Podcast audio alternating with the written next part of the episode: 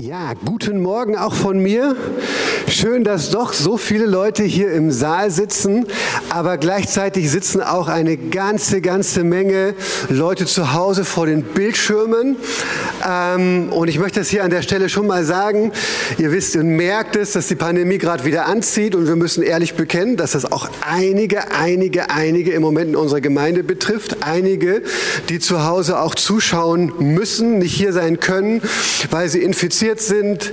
Äh, es geht auch nicht allen gut, möchte ich an der Stelle wirklich auch, auch ganz, äh, ganz offen sagen. Ähm, wir merken, dass es überall in den Schulen, Kindergärten und so insbesondere gerade Ansteckungen gibt. Deswegen möchte ich uns dazu aufrufen, weiterhin vorsichtig zu sein, ob du es magst oder nicht. Und ich möchte dich auch aufrufen, jetzt gerade in dieser Zeit, egal auf welcher Seite du stehst, und man muss einfach sagen, es gibt Seiten ähm, seit zwei Jahren wieder ganz neu in diesem, in diesem Punkt. Ähm, möchte ich dich auch ermutigen, hey, lasst uns beieinander bleiben. Auch jetzt, auch jetzt wieder. Denn wir merken das gerade Land auf, Land ab, zerlegt es auch, äh, sage ich mal, alle möglichen Gesellschaftsschichten, aber auch Gemeinden über diesem Corona-Thema. Und ich sage es noch einmal, was ich schon oft gesagt habe, so wichtig ist es nicht. Ja? Wir haben als Christen außergewöhnliche ähm, Möglichkeiten weiterhin. Wir haben mehr Möglichkeiten als jeder Verein, als jede andere Gruppierung in diesem Land und wir wollen dafür total dankbar sein. Das ist richtig gut. Und wir wollen auch in Betracht ziehen, dass wir alle nicht mehr so können nach dieser langen Zeit der Pandemie. Ja. Ich merke, die Bremsbelege sind wirklich runter und wenn jetzt jemand in den Anker geht, wenn irgendwo eine brenzliche Situation kommt, dann quietscht es sofort. Menschen schreien, Menschen sagen Dinge, die man dann auch schlecht wieder zurücknehmen kann. Lasst uns da weiter wirklich beieinander bleiben und wir wollen jetzt einfach noch mal einen Moment nehmen und ganz besonders auch beten für diejenigen, die gerade irgendwo zu Hause sitzen und denen es nicht gut geht und äh, wollen auch da wirklich füreinander da sein. Amen. Amen. Ähm, ihr dürft noch mal ganz kurz aufstehen. Ich glaube, ihr schafft das. Ähm, ich weiß nicht, auf welchem Puls du gerade bist, wie viele Schritte du heute schon gemacht hast, aber mir ist es um deine Gesundheit auch irgendwo bestellt. Deswegen lasst uns im Stehen beten. Vater im Himmel, ich danke dir, dass du immer noch der Herr bist dieser Welt. Herr, du bist der, dem wir Ehre geben wollen. Herr, du bist der, der auch diese Pandemie in seiner Hand hält, der sie begrenzt in ihrem Ausmaß und der auch ihr Ende schon bestimmt hat, Herr. Und wir wollen beten alle gemeinsam, dass das, dass das Ende in diesem Jahr kommt, Herr. Wir beten, dass wir wirklich äh, hineingehen können von der Pandemie in die Endemie und dass du wirklich dem ein Ende setzt, dass wir alle wieder aufatmen können, Herr Jesus. Halleluja. Und wir beten aber insbesondere, dass unser Land, Herr Jesus, sich nicht nur um die Pandemie dreht, sondern sich fragt, wie es zu dir steht, Herr. Und dass sie ganz neu wirklich sich abkehren von all dem Bösen, Herr, was wir denken, was wir tun, von all der Ungerechtigkeit, die es in dieser Welt gibt, Herr, von all den Dingen, die wir auf den Kopf stellen, Herr Jesus, und sie genau umgekehrt machen zu dem, was du eigentlich gesagt hast. Wir beten auch um Erweckung und um neuen Glauben in unserem Land, Herr. Herr, schenk du das. Und wir beten jetzt besonders auch für alle Menschen, die gerade krank sind, denen es gerade nicht gut geht. Wir beten, dass du ihnen begegnest, Herr Jesus, dass du sie schnell wieder auf die Beine bringst. Wir beten, Herr Jesus, dass du sie auch in, dieser, in diesen Quarantänezeiten bewahrst, als Familien, als Ehepaare. Und wir beten vor allem auch, dass keine Folgen zurückbleiben, kein Long-Covid, nichts sonst im Namen Jesus. Amen. Amen. Amen. Genau, irgendein Kind ist voll dabei. Sehr cool. Du bist der Hammer. Amen. So ist es. Amen. Genau, ich gebe auch noch mal ein herzliches Willkommen an unsere persischen Freunde. Schön, dass ihr da seid und auch eure Übersetzerin, die da mittendrin sitzt. Wir sind dabei, das technisch noch besser zu regeln, dass ihr das zukünftig auch über Kopfhörer machen könnt. Ähm, aber es dauert vielleicht noch ein paar Tage. Ja, auch das ist richtig cool. Darf ich mal einen Applaus kriegen für unsere persischen Freunde? Ja, Hammer. Mehr Leben, mehr wie Jesus. Wir glauben, man könnte da wirklich auch ein Gleichzeichen setzen. Mehr Leben bedeutet mehr wie Jesus. Wir glauben, dass Jesus nicht derjenige ist, der wie ein Vampir uns das Leben raussaugt, sondern wir glauben, dass er uns das wahre Leben lehrt. Amen. Es zumindest ein, zwei, drei Leute glauben das. Einige überlegen gerade noch, glaube ich das wirklich? Nein, wir glauben das wirklich von ganzem Herzen. Und wir glauben das deswegen, weil Jesus so anders war. So anders war als viele anderen Lehrer, Politiker, Einflussnehmer in der Gesellschaft, dass deswegen auch dieses Mehr im Leben oftmals anders aussieht als das, was man sonst irgendwo findet. Und deswegen reden wir heute über Dienen. Mehr leben, mehr dienen. Echt jetzt? Echt jetzt? Ist Dienen nicht gerade das, was uns das Leben schwer macht? Wo wir irgendwie, ähm, ja, immer wieder so viel Zeit, so viel Geld, so viel Kraft lassen müssen? Kann es wirklich bedeuten, mehr Leben zu bekommen, indem man mehr dient? Also Jesus ist dieser, ist dieser Meinung, ist dieser Überzeugung und wir werden uns da heute mal dran wagen. Aber als Einstieg möchte ich dich fragen, hey, äh, lieber Mann, liebe Frau, wie viel Titel und welche Titel hast du eigentlich? Ist jemand Meister unter uns? Ist jemand Techniker? Haben wir ein paar Ingenieure da? Haben wir Doktoren, Professoren, ähm, irgendwelche Menschen mit Diplomen? Haben wir Leute, die adlig sind hier? Irgendwen? Ähm, also ich sage immer zum Spaß, äh, es gibt bei mir Vorfahren mütterlicherseits französischer niederer Adel. Es soll irgendwo noch ein Chateau de Bouchet geben, aber ich habe keinen Schlüssel dafür, also bringt es mir auch nicht besonders viel. Und das von hat man uns irgendwie auch geklaut, also da ist nichts mehr mehr, nichts mehr zu holen. Mir ist jedenfalls aufgefallen, dass Menschen sich eher mit ihren Titeln, mit ihren Positionen, vielleicht auch mit ihrem Namen vorstellen, als dass du irgendwo wen auf einer Dinnerparty triffst und der sagt dir, angenehm, mein Name ist Meier, ich bin Diener. Das hört man wirklich selten. Und auch all die Politiker und Einflussnehmer, äh, Promis im Fernsehen, wenn sie vorgestellt werden, dann hörst du eine, eine, eine Liste von Titeln und von Dingen, die sie erreicht haben. Aber selten kommt das Wort Diener darin vor. Und mit den Titeln in Deutschland ist es ja so eine Sache. Da gibt es nämlich eine ganze Menge. Ähm, ich war auf der Seite der Universität Osnabrück. Da gibt es einen Professor Dr. Dr. H.C. Mult. Christian von Bar. Also der hat wirklich schon fast alles. Aber es geht noch mehr. Ich habe von einer vierköpfigen Familie aus Österreich gehört, die zusammen 25 akademische Titel besitzt. Nicht schlecht, oder?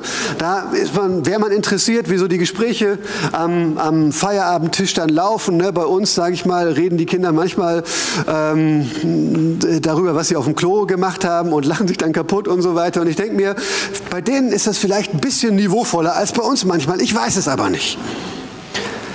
Es geht aber noch mehr.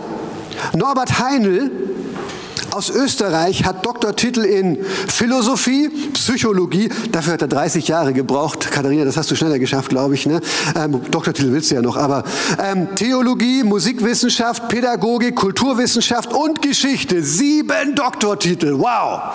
Außerdem hat er noch fünf musikalische Diplome, zwei Magisterabschlüsse und er ist, das fand ich am besten, staatlich geprüfter Ski- und Tennislehrer. Also mit dem kannst du schlecht diskutieren. Der weiß immer irgendwas. Notfalls auch noch über Sport. Finde ich richtig spannend. Aber wir merken, das ist durchaus eine Tendenz in unserer Gesellschaft. Jeder gibt sich irgendwo Titel. Jeder achtet darauf, wie er sich präsentiert, was er von sich preisgibt. Und er möchte oft ein bestimmtes Bild von sich abgeben. Das ist manchmal sehr bewusst und das ist manchmal auch unbewusst so. Aber keiner nennt sich eigentlich Diener. So, wenn du auf dem G8-Gipfel wärst, ja, und du würdest ein Gespräch belauschen, wo dann ähm, der Herr Scholz sagt ähm, zu Herrn Putin, ich bin Olaf, bin der erste Diener meines Landes und Wladimir antwortet dann angenehm, ich bin der Knecht des russischen Volkes. Dann würdest du dich wundern, weil die stellen sich in der Regel anders vor. Und trotzdem gehören sie ja zur Gruppe der Staatsdiener. In ihrem Fall wäre das ja sogar noch berechtigt. Also einerseits merken wir, der Begriff dienen, der Begriff Dienst und Diener, das ist jetzt alles nicht so attraktiv. Es ist jetzt nicht so, dass du sagst, ja, wenn ich das mal irgendwann auf meine Visitenkarte schreiben könnte, dann hätte ich echt was erreicht. Das kannst du jetzt schon machen. Ist in meinen Augen, soweit ich weiß, auch kein geschützter Titel. Das kannst du einfach tun. Aber dennoch obwohl das nicht so attraktiv vom Titel ist, wollen tatsächlich immer wieder viele Menschen dienen. Ist euch das aufgefallen? Ich nenne mal ein paar Beispiele. Menschen dienen bei der freiwilligen Feuerwehr. Gott sei Dank. Ey, weil das macht wirklich etwas aus. beim technischen Hilfswerk. Das hatte Bedeutung, gerade bei der Flutkatastrophe, oder? In Sportvereinen, bei der Nachbarschaftshilfe, in Elternvereinen, in Schulen, in Kirchen, im Tierschutz. Alles Mögliche findest du da. 2021 haben 16,24 Millionen Deutsche ehrenamtlich gedient. Stark. Und dann hörst du immer wieder auch so Geschichten von Milliardären, die dann ihr, ihr äh, Vermögen für wohltätige Zwecke spenden. Zum Beispiel Warren Buffett.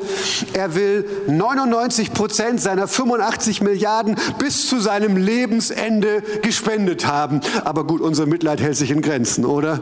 Wir denken, er wird die Miete noch gerade so bezahlen können von dem restlichen Prozent, was ihm übrig bleibt. Und er wird selten am Bäcker stehen und sagen, oh, jetzt habe ich kein Geld mehr für die drei Brötchen. Nein, der wird noch genug haben. Aber du merkst, Menschen wollen nicht nur für ihren Erfolg bekannt sein. Sie wollen auch auch dafür bekannt sein, dass sie etwas Gutes tun. Sie wollen dafür bekannt sein, dass sie der Gesellschaft dienen. Erstaunlich, oder? Beides ist irgendwie wahr. Beides ist irgendwie wahr. Und ich glaube, mit diesem gewissen Widerspruch haben wir es auch im Glauben zu tun. Auch im Glauben. Denn einerseits weckt Dienen auch bei uns Christen jetzt nicht unbedingt romantische Gefühle. Wow, dienen. Halleluja. Da bin ich sofort dabei. Nein, dienen klingt irgendwie nach Arbeit, nach Verzicht, nach, Ein, nach Einsatz ohne Ende. Aber trotzdem erleben viele von uns auch, dass so ein echter Dienst, auch gerade im Reich Gottes für Jesus, ganz viel mit echter Lebensfreude und mit tiefem Glück zu tun hat. Und da habe ich etwas mitgebracht heute von zu Hause. Das will ich mal gucken, ob ich mir das kurz mal umhängen kann. Ich werde es einfach in der Hand behalten. Das ist meine Fender Stratocaster, die ich irgendwann mal günstig bei eBay geschossen habe. Ähm, ja, die mag heute so 1000 Euro wert sein, aber mehr auch nicht. Ähm, damals war sie, hat sie nicht mal die Hälfte gekostet. Ja, aber äh, solche Sachen werden manchmal mehr wert. Ich habe mal ein bisschen geguckt. Also so in diese Richtung geht es mittlerweile. Und wisst ihr, das ist nun wirklich noch nicht die teuerste E-Gitarre, die es von Fender gibt. Aber soll ich dir sagen, wie die teuersten E-Gitarren von Fender aussehen. Die sind dann vom Custom Shop und die heißen, wer Englisch kann, Heavy Relic Stratocaster Gitarren. Und wisst ihr, was die damit machen?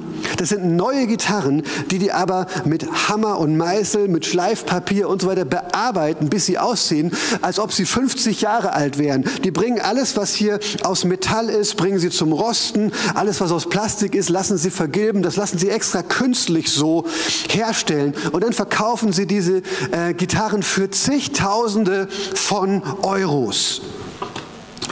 Und warum kann man das machen? Weil immer wieder Gitarristen diese Dinger in die Hand nehmen, an ihren Verstärker anschließen, spielen und sagen, hä? Wie kann das sein, dass das so viel besser klingt als meine nagelneue Gitarre? Und ich lasse das jetzt mal dahingestellt, ob man sich das einbildet oder ob es wirklich so ist. Ähm, keine Ahnung. Aber immer wieder verbindet sich damit etwas, boah, das ist ein erstaunlicher, schöner Klang, der aus diesen Instrumenten rauskommt. Und wisst ihr, beim Dienen ist es genauso. Wenn wir dienen, wenn wir mitarbeiten, wenn wir im Reich Gottes, wenn wir Jesus unser Leben geben, hey, dann erleben wir auch Enttäuschungen, auch Verletzungen. Dann ist auch die Kirche kein perfekter Ort, ganz und gar nicht. Wir sind nicht perfekt, uns wurden vergeben, ja, aber wir sind immer noch Menschen und wir kämpfen mit dem, was von uralten Zeiten in uns ist als Menschen gegen all das, was sich so gegen Gott erhebt und ihm nicht dienen, ihm nicht gefallen will, was egoistisch, eigensinnig, eigensüchtig ist. Und deswegen kriegst du, wenn du auch im Reich Gottes mitarbeitest, kriegst du auch irgendwie äh, Lackplatzer ab. Und da ist auch nicht immer alles mehr so schön an dir manchmal. Und, und, und du denkst manchmal, wow, warum, warum muss das alles sein? Und trotzdem merke ich, dass Menschen, die so leben, immer wieder einen unglaublich schönen Klang haben dass da irgendwie was rauskommt, dass sie einfach dabei geblieben sind, trotz diesen, trotz diesen Dingen. Und das kann Gott einfach in uns auch tun, durch Dienen, ähm, dass er uns wirklich zu, zu Instrumenten macht, auf denen er seine Lieder spielen kann für diese Welt, die ihn so sehr braucht. Wir wollen mal einsteigen mit Gottes Verheißungen über dem Dienen. Denn als erstes müssen wir ja uns mal vor Augen führen, ob es sich denn wirklich lohnt zu dienen. Ja, jetzt hast du so ein Bild gebraucht und man rostet dann und man kriegt Lackabplatzer und man wird geschliffen von Gott vielleicht. Das hat mich noch nicht überzeugt. Ja, das will ich nicht. Ich will eher, dass meine Falten wegbleiben und dass ich meine Haare mir nicht grau werden und mir ausfallen. Aber was gibt's denn noch? Lohnt sich das wirklich zu dienen? Lohnt es sich Gott zu dienen? Und der eine oder andere sitzt vielleicht da und sagt, ich bin noch gar nicht mit Jesus unterwegs, jedenfalls nicht so, wie ihr das hier scheinbar tut. Ähm, ich weiß gar nicht, ob das für mich irgendwas ist. Und dann will ich dir was sagen. Weißt du, Jesus hat nicht nur ein Interesse daran, dich in den Himmel zu bringen. Jesus will dich auf seine Seite bringen, dass du mit ihm für sein Gutes, für das wahrhaft Gute in dieser Welt kämpfst, dass du mit ihm gemeinsam Menschen dienst, mit ihm gemeinsam auch die Botschaft von dem, was er für diese Welt getan hat, verbreitest. Und, und das ist so erfüllend und er kann das gebrauchen, was gerade du auch zu geben hast, was er dir auch mitgegeben hat an Begabungen. Gottes Verheißungen über dem Dienen. Verheißung Nummer eins. Ich lese einfach mal ein paar Bibelverse vor. Verheißung Nummer eins. Wer dient, wird erhöht. Da lesen wir Matthäus 23, 11 bis 12. Der Größte unter euch soll euer Diener sein. Denn wer sich selbst erhöht, wird erniedrigt werden. Und wer sich selbst erniedrigt, wird erhöht werden. Erstaunlich. Also, um im Reich Gottes groß zu werden, ist es wichtig, sich zu erniedrigen. Jesus hatte ja auch mal gesagt, wenn du dein Leben gewinnen willst, dann musst du es aufgeben für mich, dann musst du es niederlegen, verlieren um meinetwillen. Das sind so die, ja, die Paradoxa, die im Reich Gottes gelten. Dann Verheißung Nummer zwei, wer dient, wird vom Vater geehrt. Da heißt es in Johannes 12, Vers 26, wenn jemand mir dienen will, muss er mir nachfolgen. Hier können wir schon mal eine kurze, eine kurze Pause machen. Wenn du Jesus nachfolgen möchtest, dann gehört dazu, dass du ihm auch dienst. Das gehört einfach zur Nachfolge. Und dann heißt es weiter, und da wo ich bin, wird auch mein Diener sein. Und jetzt kommt es, wer mir dient, den wird der Vater ehren. Wow, wir lassen das einfach erstmal so stehen. Das ist stehen. Das sind Verheißungen Gottes über unserem Dienen. Und wir haben noch eine dritte, und zwar lautet die, wer dient, findet seine Berufung. Da möchte ich gerne lesen, Epheser 3, Vers 7. Da spricht der Apostel Paulus, einer der größten Männer, die es im Glauben jemals gegeben hat, folgende Worte. Er sagt, dass ich ein Diener dieser Botschaft geworden bin, ist ein Geschenk der Gnade Gottes. Gottes. Ich verdanke es seiner Macht, die in meinem Leben wirksam geworden ist. Hier kommt etwas Erstaunliches heraus. Unser Einstieg in die Gnade ist der, wenn wir Jesus kennenlernen, er uns unsere Schuld vergibt und wir seine Kinder sein dürfen, obwohl eigentlich in unserem Leben alles dagegen spricht, dass Jesus uns als seine Kinder adoptiert.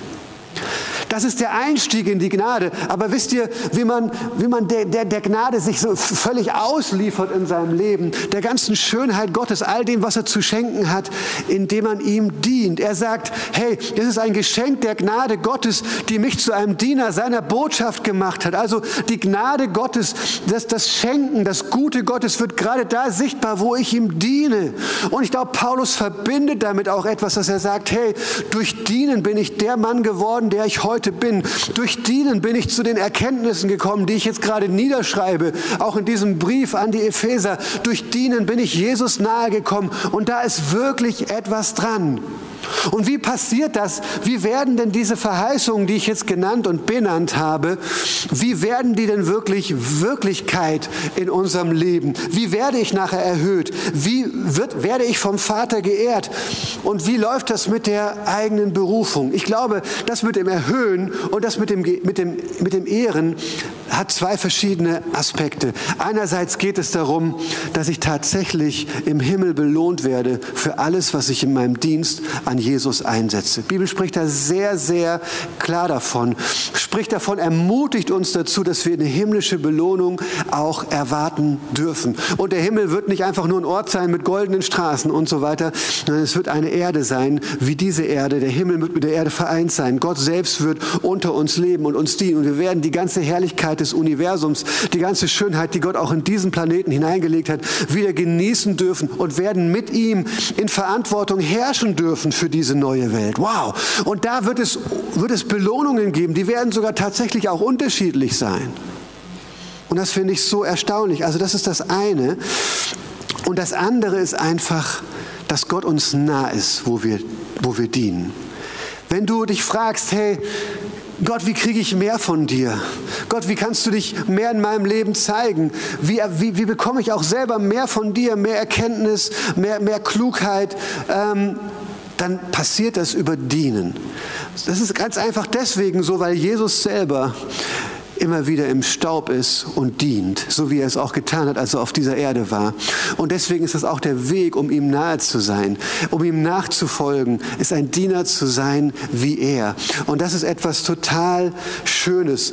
Und ich muss sagen, das stimmt wirklich, ja, dass ich viele von den Dingen, die ich heute weiß und die ich im Glauben gelernt habe und all die Reife, die ich, die ich schon haben darf, da fehlt noch viel, das ist mir schon klar. Ähm, aber das hat viel damit zu tun, dass ich angefangen habe, Jesus zu dienen. Da zu sein, wo er ist. Seine Agenda zu meiner Agenda zu machen. Seine Mission zu meiner Mission zu erklären. Und mit der Berufung ist es so, ich habe angefangen, ich sage das ja immer wieder, ja, vom Folienaufleger bis zum Technikpultebediener, ähm, im Lobpreis mitzuspielen, irgendwelche Pfadfindergruppen zu leiten, hier und da mal eine Andacht zu machen, bis zur Gottesdienstmoderation und dann irgendwann Predigt. Hey, das ist auch so ein Weg, den Jesus eigentlich für uns auch vorsieht, dass wir anfangen zu dienen und in diesem Dienst auch wachsen. Und wenn wir im Kleinen treu sind, dann setzt uns Gott auch über größere Dinge und das dürfen wir eben auch erwarten, dass wir gerade so in unsere Berufung reinfinden. Ich rede immer wieder mit Leuten, auch in der Gemeinde, auch in anderen Gemeinden, und die kommen zu mir und sagen, oh, ich glaube, Gott hat Großes mit mir vor. Und dann sage ich, schön, was tust du denn schon für ihn? Ja, nee, ich habe es noch nicht erkannt. Ich weiß noch nicht, was das Große ist, was Gott mit mir vorhat. Und ich sage, ja, und deswegen machst du jetzt nichts, oder was? Ist das ein kluger Weg, dahin zu kommen, wo Gott dich haben möchte, indem du erstmal gar nichts machst? Es gibt schon so viel im Wort Gottes, was dir sagt, dass du sowieso dich einsetzen sollst im Reich Gottes, dass du Menschen Liebe erweisen sollst, dass du Menschen einladen kannst in Gottesdienst, all diese Dinge. Fang mal an, was zu machen. Und große Männer und Frauen Gottes haben immer klein angefangen. Immer. Immer. Und da sage ich wie immer, das fahrende Auto lässt sich leichter lenken als das, was steht. Ja, wir wollen jetzt nach diesen Verheißungen uns Jesus als Vorbild für unser Dienen nochmal anschauen. Und da lesen wir nochmal eine Bibelstelle aus Johannes 13, und zwar die Verse 1 bis 15. Wir haben uns an diese Bibelstelle schon gewöhnt. Wir finden das normal, was Jesus da tut. Aber ich sage dir, probier's mal aus. In deiner Kleingruppe, in deiner Familie, in der Jugendkirche. Das haben wir damals gemacht. Ich fand es so schrecklich. Ich fand es so eklig, dass ich da heute nicht mal dran, gerne dran denke denke, dass wir das irgendwann mal gemacht haben. Die Fußwaschung, okay? Und wir hatten alle saubere Füße, wir kamen vom Duschen und ich fand es trotzdem eklig. Aber wir lesen, was Jesus getan hat. Johannes 13 ab Vers 1. Das Passafest stand nun unmittelbar bevor. Jesus wusste, dass für ihn die Zeit gekommen war, diese Welt zu verlassen und zum Vater zu gehen. Darum gab er denen, die in der Welt zu ihm gehörten und die er immer geliebt hatte, jetzt den vollkommensten Beweis seiner Liebe. Er war mit seinen Jüngern beim Abendessen. Der Teufel hatte Judas, dem Sohn von Simon Iskariot, einem seiner Jünger, bereits den Gedanken gegeben, Jesus zu verraten. Jesus aber wusste, dass der Vater ihm Macht über alles gegeben hatte und dass er von Gott gekommen war und wieder zu Gott ging. Also Jesus wusste schon, dass er groß war. er stand vom Tisch auf, zog sein Obergewand aus und band sich ein leinenes Tuch um. Dann goss er Wasser in eine Waschschüssel und begann den Jüngern die Füße zu waschen und mit dem Tuch abzutrocknen, das er sich umgebunden hatte. Jetzt überspringe ich kurz ein paar Verse. Wir lesen in Vers 12 weiter. Nachdem Jesus seinen Jüngern die Füße gewaschen hatte, zog er sein Obergewand wieder an und kehrte an seinen Platz am Tisch zurück. Versteht ihr, was ich eben getan habe, als ich euch die Füße wusch? Jesus musste das immer fragen, denn ganz oft hatten sie eigentlich nichts gecheckt. Ihr nennt mich Meister und Herr und das mit Recht, denn ich bin es. Wenn nun ich, der Herr und der Meister, euch die Füße gewaschen habe, sollt auch ihr einander die Füße waschen. Ich habe euch ein Beispiel gegeben, damit ihr so handelt, wie ich an euch gehandelt habe. Drei Gedanken zum Vorbild von Jesus. Zum Ersten sollen wir dienen aus unserer Identität. Dienen soll nicht nur das, das, sein, was wir tun, wir wollen Diener sein. Und das sehen wir so schön bei Jesus. Verstehst du? Er, er tut nicht nur so, als ob er ein, ein, ein Diener wäre oder er tut nicht nur einfach diesen Dienst, sondern er macht wirklich etwas als Zeichenhandlung. Er bindet sich dieses leinerne Tuch um. Das war sozusagen das Outfit des niedrigsten Sklaven, den es damals in den Häusern gab gab. Ja, der niedrigste Sklave musste diese Arbeit tun, am Tisch den Leuten die Füße zu waschen. Und eine Sache ist wichtig, ein jüdischer Mann oder eine jüdische Frau durfte das niemals tun. Ja, die durften höhere Aufgaben nur übernehmen. Ähm, es war also dann irgendwer, der kein Jude war, der diese Aufgabe hatte. Und Jesus, der stellt sich hin und zieht sich dieses Diener-Outfit an und sagt, hey Freunde, ich tue das jetzt nicht nur, ich bin das. Er sagt auch an einer Stelle, ich bin gekommen, um zu dienen, um mein Leben zu geben als Lösegeld für viele. Dieses Outfit, das zeigt ja auch bei uns heute noch, wer wir sind. Oder beim Gemeindefußball war das früher immer so, wenn du dich getroffen hast und es gibt ja jetzt auch wieder eine Fußball-Kleingruppe, da darf man sich gerne anmelden. Hey, wenn wir uns früher als Gemeinde beim Fußballspielen getroffen haben, dann hast du direkt schon beim Ankommen gemerkt, wer wirklich die Fußballer waren, ja? Weil die, die keine Fußballer waren, die hatten irgendwelche äh, Jogginghosen in XXL oder überhaupt keine Jogginghose, Korthosen oder sowas, ja? Und dann irgendwelche Springerstiefel an oder Arbeitsstiefel oder so. Mein Schwiegervater immer gerne mit Stahlkappen so, ne? Damit man noch ein bisschen mehr im Kampf dann drin sein konnte. Und die richtigen Fußballer Fußballer, die hatten oft ihre Trikots an, ihre Stollenschuhe, Schienbeinschoner, Stutzen und wenn sie schon den Ball angenommen haben, wusstest du schon, was Sache ist, okay? Und so, so ist das eigentlich, oder? Oder neulich im, oder jetzt im Impfzentrum in Schwölper kannst du immer so nette Leute in Uniform sehen, ja? Und da komme ich jetzt nicht auf die Idee zu fragen, hey, was bist du von Beruf? Bist du Bäcker oder Maurer, Fotomodel? Nein, ich erkenne sofort, das ist jemand von der deutschen Bundeswehr. Und ich wollte mir immer noch den Spaß machen und fragen, sagen, hm, wenn es jetzt mit Russland schief geht, seid ihr bereit, Jungs? Ähm, weil ich befürchte, nach allem, was man immer gehört hat, ähm, man weiß es nicht so genau, ob da wirklich Bereitschaft da ist. Naja, ähm, genau. Wobei ich jetzt über Russland keinen Spaß machen wollte. Das ist auch in Gottes Hand. Und ich hoffe, alle verhalten sich da weise. Auch bei Handwerkern siehst du das, oder? Du siehst, wer ein richtig ambitionierter Handwerker ist. Da haben sie die Engelbert Strauß-Hose an und dann haben sie wirklich so einen Werkzeuggürtel und sind ausgerüstet mit allem, ja, mit Waffen, Munition und so weiter. Und dann geht's los. Dann wird jede Wand erledigt, wird jeder Bau hochgezogen. Da gibt's gar nichts. Also Jesus wäscht seinen Jüngern nicht nur die Füße, er sagt, ich bin der niedrigste Sklave und gleichzeitig bin ich euer Herr und Meister. Und gerade deswegen tue ich das. Wow, ich diene nicht nur, ich bin ein Diener. Und das sollte auch für uns gelten, dass wir nicht nur dienen aus unserer Religiosität, aus Druck und weil wir irgendwie etwas leisten wollen für Gott. Nein, wir wollen dienen aus unserer Identität. Und vielleicht sitzen jetzt Leute schon im Publikum oder zu Hause am Livestream und sie sagen sich, Öli, du hast nur die halbe Bibel gelesen. Wir sollen doch im Neuen Testament und im neuen Bund, oh, der neue Bund, wir sollen doch keine Diener mehr sein. Und dann könntest du mir sogar noch eine Bibelstelle nennen und sagen, Öli, hast du nicht gelesen? Ja, hat Jesus auch manchmal gesagt, hast du nicht gelesen? Ne? Das könnte von Ben und Paul und so weiter kommen. Hast du nicht gelesen? Johannes 15, 15, da heißt es doch, Öli, guck mal, ich nenne euch Freunde und nicht mehr Diener. Halleluja. Denn ein Diener weiß nicht, was sein Herr tut. Ich habe euch alles mitgeteilt, was ich von meinem Vater gehört habe. Jawohl, wir sind keine Diener mehr, wir sind Freunde. Das andere liegt hinter uns. Hinter uns. Halleluja. Das Interessante ist nur, und ich lerne ja immer, bringe den Leuten immer gern bei, Bibel zu lesen. Lies fünf Verse weiter ähm, Johannes 15, 20. Und du wirst sehen, dass Jesus schon wieder das Bild von Dienern für seine Jünger gebraucht. Und dann denkst du dir, ups, was hat er jetzt gemeint?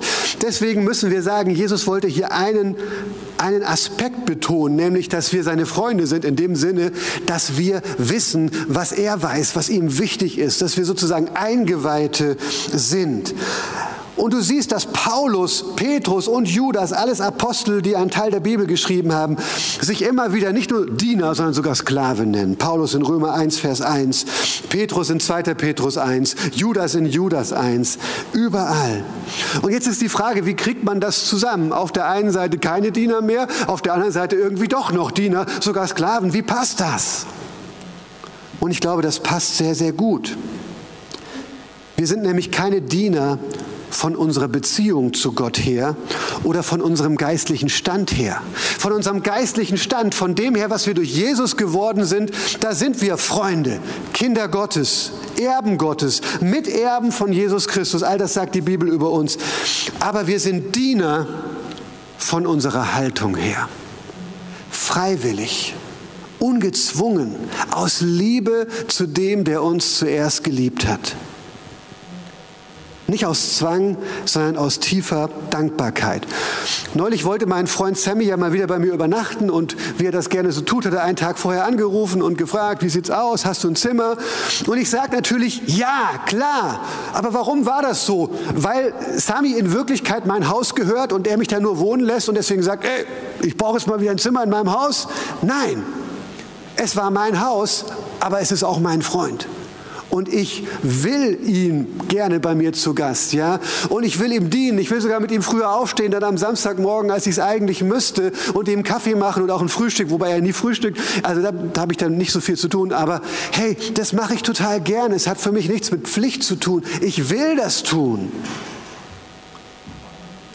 Tim Keller hat mal gesagt, als Christen, da dürfen wir uns nicht vergleichen mit Bürgern in einem Staat, die bestimmte Pflichten haben. Und ja, auch du hast bestimmte Pflichten, das darfst du auch nicht vergessen. Ähm, aber wir sind als geistliche Kinder Gottes nicht einfach Bürger in einem Staat nur, sondern er sagt, wir müssten uns mehr wie, wie Ehepartner in einer, in einer Ehe sehen. Ja? Als Staatsangehöriger musst du Steuern zahlen. Und ich sage mal so, ähm, du, du, du musst jetzt in deiner Ehe nicht per Gesetz immer freundlich zu deiner Frau sein oder zu deinem Mann. Aber trotzdem ist vielleicht aus der Sicht Gottes deine Verachtung, deine Lieblosigkeit, deine Untreue, was auch immer, die gesetzlich nicht geahndet wird, ähm, für Gott das viel größere Problem als die Steuern, die jemand hinterzogen hat, wobei das auch nicht cool ist. Und das ist, glaube ich, so dieses Bild. Wir sind, wir sind Freunde von unserer Beziehung, aber wir sind Diener von unserer Gesinnung. Und gleichzeitig haben wir das Erfolgsrezept Gottes verstanden. Das Erfolgsrezept dieser Welt ist nämlich promote dich selbst. Aber das Erfolgsrezept Gottes ist ähm, verleugne dich selbst. Und ich möchte mit einem Satz diesen Punkt abschließen. Wenn du zu groß bist, um zu dienen, bist du zu klein, um zu leiten. Zweiter Gedanke hierzu, diene mit Intensität. Warum fand ich es damals so eklig, Leuten die Füße waschen zu müssen in meiner Jugendgruppe? Beziehungsweise mir wurden auch die Füße gewaschen und ich glaube, am Ende habe ich alles abgelehnt und dann hat mir, glaube ich, Juli sogar die Füße gewaschen. Ich weiß es aber nicht mehr genau, weil ich auf sie habe ich sowieso schon gestanden und ähm, das fand ich dann doch ganz okay. Aber an sich, oh, nee, ich weiß nicht. Ähm, nicht mein Ding. Aber soll ich dir was sagen? Füße in der Antike, das war nun wirklich das letzte Körperteil, was du hast anfassen wollen. Füße steckten in Sandalen und da gab es auch keine Socken drüber. Ja, überhaupt Socken in Sandalen, das machen nur Deutsche im Urlaub am Strand. Hör auf damit, das ist ein Verbrechen und auch wenn es nicht in der Bibel steht, es ist Sünde. Sünde. Amen, ja, genau. Außer du bist ein Hipster, dann ist es cool, aber ich verstehe das trotzdem nicht. Naja, ähm, hey, du bist durch Staub gelaufen, durch Sand, durch Schweiß, durch Kot, was auch immer. Das war richtig eklig und das war auch nicht alles nur noch frisch, da war viel auch verkrustet oder äh, hat man wochenlang sich nicht gewaschen. Das war richtig übel. Aber Jesus wäscht ausgerechnet die Füße. Wow. Nicht die Hände einfach mal so oder den Kopf, das würden wir manchmal gerne machen. Ich wasche dir den Kopf. Ja, nein. Wie ist das mit dem Dienen für Jesus, für Menschen um mich herum, auch in der Gemeinde? Ist das immer cool? Macht Dienen immer Spaß? Ich sag mal so, ganz oft ja und manchmal überhaupt nicht. manchmal überhaupt nicht. Aber es geht beim Dienen ja nicht um mich und nicht um dich, sondern es geht um den, dem ich, es geht um die Person, der ich diene. Wird dein Dienst immer gesehen und immer wertgeschätzt? Alle Eltern sagen nein. Und wird dein Dienst in der Gemeinde immer wertgeschätzt und gesehen? Wird das, was du für deine Firma auch über das, was du tun müsstest, tust, wird das immer gesehen? Sieht dein Ehepartner immer alles, was du versuchst zu machen? Nein. Aber es geht bei Dienen auch nicht um dich. Das Jesus-Prinzip lautet nicht, wie du mir, so ich dir zwischen Menschen, sondern Jesus sagt, wie ich dir getan habe. Und ich bin für dich ans Kreuz gegangen, so sollst du den anderen tun. Und das ist absolut abgefahren, ja? Und hier möchte ich noch mal sagen, wenn du die Kirche für dich suchst, dann findest du am Ende gar keine Kirche, weil Kirche nicht für dich ist. Und wenn du eine Kirche für andere suchst, dann wirst du Teil der Kirche sein und dann wirst du auch immer wieder erleben, dass auch für dich genug abfällt und dass auch dir gedient wird. Und Leute, ich meine jetzt nicht, dass wir einander nicht wertschätzen, dass wir einander nicht ermutigen, dass wir Dinge nicht sehen. Nein, ganz im Gegenteil. Diese Kultur will ich. Aber ich möchte es persönlich nicht zur Bedingung machen, ob ich diene oder nicht. Amen. Amen. Und lasst uns mit Intensität dienen. Lasst uns unser Bestes geben. Lasst uns das feiern, was wir tun. Lasst uns diese Gemeinde feiern. Lasst uns alles hier so schön und so cool machen, wie es geht. Einfach auch, um Menschen zu dienen, um Menschen hier ein Willkommensgefühl zu, geben, aber auch um Gott zu verehren, der in seiner Schöpfung wirklich auch sein Bestes gegeben hat. Ich finde nicht, dass die Erde echt so ein schwacher Abklatsch von dem, was man sich so vorstellt, ist, sondern wir sagen, wow. Und immer wieder, wenn du irgendwelche Filme, die in irgendwelchen anderen Welten, auf anderen Planeten spielen, siehst, dann merkst du, die Menschen kriegen nicht mehr hin, als sich einen billigen Abklatsch von dem vorzustellen, was Gott hier auf der Erde geschaffen hat. Weil Gott hier schon das Beste für uns parat hat.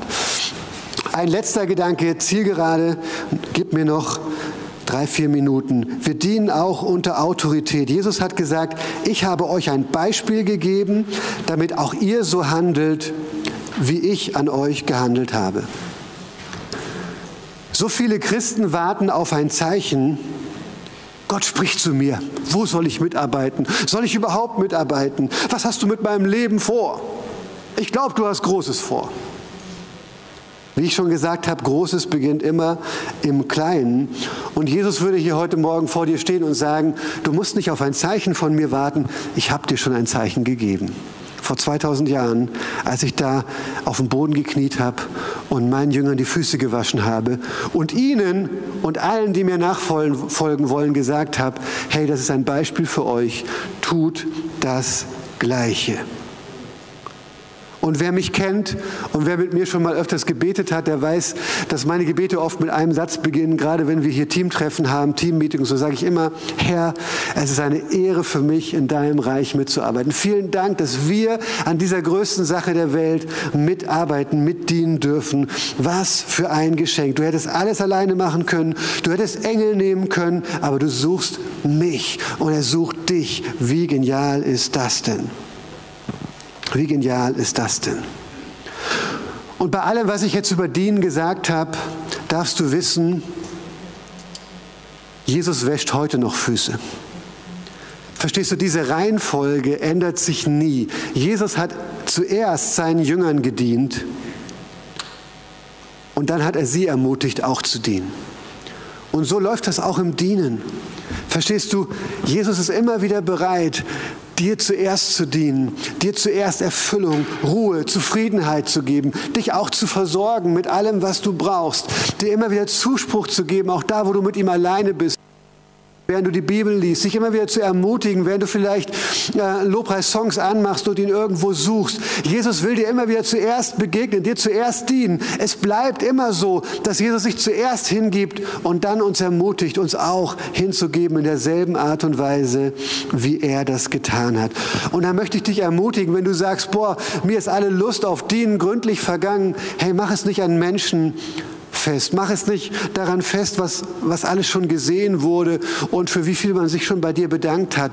Mach es an Jesus fest, der dir zuerst gedient hat, der ein Diener par excellence ist und für den auch diese Fußwaschung da, dieser Moment, wo er am, am, am Fußende saß und den Leuten die Füße gewaschen hat, für ihn war das nur der Anfang. Für ihn war das nur eigentlich ein, wie so ein prophetisches Bild auf das, was, was einige Zeit später passiert ist dass er dann nicht am Boden gekniet hat und den Menschen die Füße gewaschen hat, sondern dass er am Kreuz gehangen hat mit ausgebreiteten Armen und unsere Sünden abgewaschen hat. Für jeden, der das annimmt, für jeden, der das sucht, für jeden, der das will. Und mit diesem Gedanken möchte ich schließen, Herr Jesus hat ganz schön viele Verheißungen und Versprechen in das Dienen reingepackt.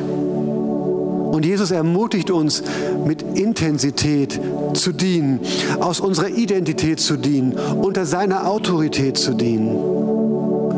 Aber er möchte dir selber immer wieder zuerst dienen.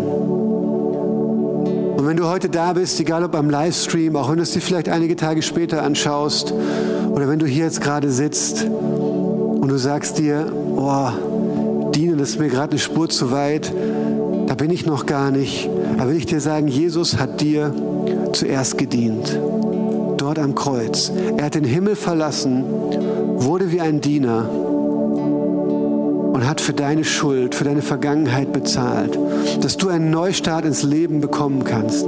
Dass du eine innere Zufriedenheit bekommen kannst, ein Glück empfinden kannst, das du nirgendwo anders finden wirst, weil du für diese Beziehung mit Jesus geschaffen bist.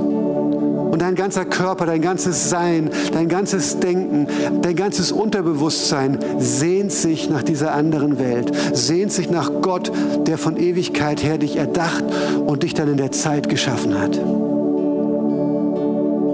Und er lädt dich heute zuerst ein und sagt, ich will dir dienen, ich will dir dienen. Und wenn du heute da bist und merkst, boah, Jesus spricht auch zu mir, er lädt mich ein, sein Kind zu werden, indem ich zum Kreuz komme, indem ich meine Schuld vor ihm niederlege. Dann darfst du innerlich sagen, Herr, hier bin ich. Ich kapiere vielleicht manches noch nicht, aber ich will mehr von dir. Herr, zeig mir mehr von dir. Offenbare dich mehr. Wenn es Gott gibt, wenn er Gott ist, wenn Jesus Gottes Sohn ist, dann kann er sich dir selbst zeigen. Aber fang an, in deinem Herzen, in deinem Inneren diesen mutigen Gedanken zu formulieren. Jesus, wenn es alles so ist, Jesus, zeig dich mir. Jesus, wenn du die Antwort bist, wenn du mir dienen willst, zuallererst, Jesus, ich brauche das. Komm, sprich das jetzt in deinem Herzen innerlich. Wir machen heute mal keinen Aufruf, kein Gebet, aber formulier doch mal diesen, diesen Herzensschrei. Wenn du mein Schöpfer bist, Gott, wenn du der bist, der sich wirklich für mich aufgeopfert hat, dann komm mir nah, begegne mir. Jesus, ich kann es nicht von alleine sehen. Ich kann dich nicht aus der Unsichtbarkeit hervorholen, aber du selber kannst mir sichtbar werden. Fang an, nach ihm zu schreien. Fang an, die ersten vier Bücher des Neuen Testaments zu lesen. Und du darfst Jesus dort wahrnehmen, wie er wirklich ist und wie Gott wirklich ist, siehst du auch bei ihm. Und ich glaube, dann gibt es ein paar Menschen, viele, viele Menschen, glaube ich, die gerade sagen, Gott, ich bin so alle, ich bin so alle. Herr, wenn ich dienen soll, Herr, dien mir zuerst. Es gibt gerade Leute unter uns hier in der Gemeinde, die sind in irgendwelchen Zwickmühlen sagen, ich komme da nicht raus, Herr. Ich finde keine Lösung für das. Vielleicht betrifft es deine Familienangehörigen, deine Kinder, deine Eltern. Ich weiß auch nicht. Vielleicht bist du wirklich am Ende nach, nach, nach zwei Jahren von dieser Pandemie auch. Vielleicht sagst du, ich kann nicht mehr. Vielleicht hast du irgendwelche anderen Dinge erlebt und sagst, Herr, ich brauche es einfach, dass du mir dienst. Jesus will dir dienen. Lass uns die Augen kurz schließen. Und wenn du da bist und sagst, Jesus, ich brauche es, dass du mir dienst. Ich brauche es, dass du mir dienst. Dann komm, streck dich jetzt nach ihm aus. Streck dich jetzt nach ihm aus. Streck dich jetzt nach ihm aus. Vater im Himmel, ich bete, dass du jetzt diesen Menschen begegnest, Herr. Menschen dabei, die sind auch ein bisschen hart geworden, weil sie das Gefühl hatten, wenn ich mich nicht hart mache, dann kann ich nicht bestehen in dem, was ich gerade erlebe, Herr. Ich bete, dass du ihre Herzen wieder weich machst, sie wieder beziehungsfähig machst, ihnen neue Liebe gibst, Herr. Dass du heilst, aber auch, dass du Antworten gibst, Herr. Dass du Wunder tust, Jesus, wo wir keine Auswege sehen, Herr. Dass du neue Freude schenkst, Herr, wo, sie, wo Menschen sehen und sagen, hey, es hat sich doch gar nichts verändert äußerlich, aber innerlich, ich bin nicht mehr der gleiche. Wie kann das sein, dass ich nicht mehr anders kann, als zu singen? Wie kann das sein, dass ich morgens fröhlich aufwache auf einmal? Das ist Gott, das ist Jesus Christus. Das ist sein Heiliger Geist, der dir nachkommen will.